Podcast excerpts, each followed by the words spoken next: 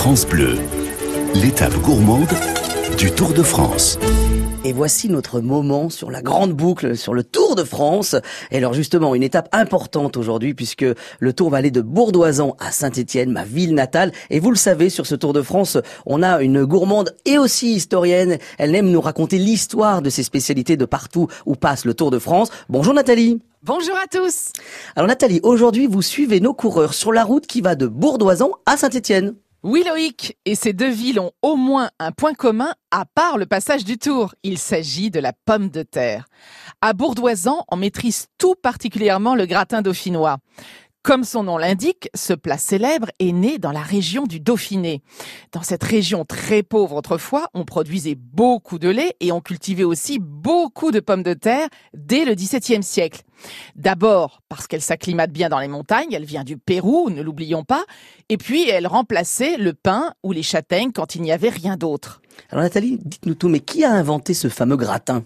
On ne connaît pas le nom de la personne qui a eu l'idée de couper les patates en fines rondelles, de les mettre dans un plat frotté d'ail avec un mélange de lait et de crème, du sel et un peu de noix de muscade.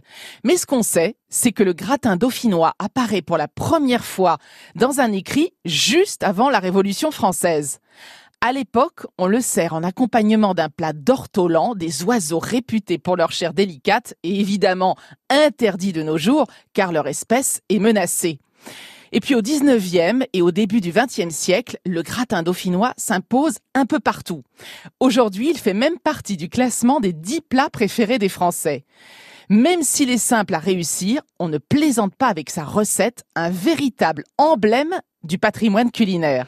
Bon alors Nathalie, je dois vous arrêter, mais quand même moi, en tant que Stéphanois, je peux vous dire, je suis fier d'une autre spécialité à base de pommes de terre que vous allez découvrir en arrivant avec le tour du côté Saint-Etienne. C'est la râpée, ça c'est un souvenir d'enfance. Oui Loïc, et vous pouvez en être fier parce que la râpée, c'est très bon. Pour ceux qui ne la connaissent pas, c'est une sorte de galette confectionnée à base de pommes de terre crues râpées et mélangées à des œufs battus, un peu de farine, du sel et du poivre. On les met ensuite à frire dans de l'huile ou dans du beurre et on retrouve des variantes de cette râpée sous d'autres noms dans la région Rhône-Alpes, Matefin en Savoie, Cric en Ardèche et à Lyon, et même en Alsace et en Suisse, où elle est baptisée Rusty. Pour être tout à fait exact, il paraît que la crique ardéchoise a inspiré la râpée, probablement pendant la Première Guerre mondiale, avec l'arrivée des paysans ardéchois dans le Pilat. Donc, gratin dauphinois ou râpée stéphanoise, une chose est sûre, les cyclistes auront la patate aujourd'hui.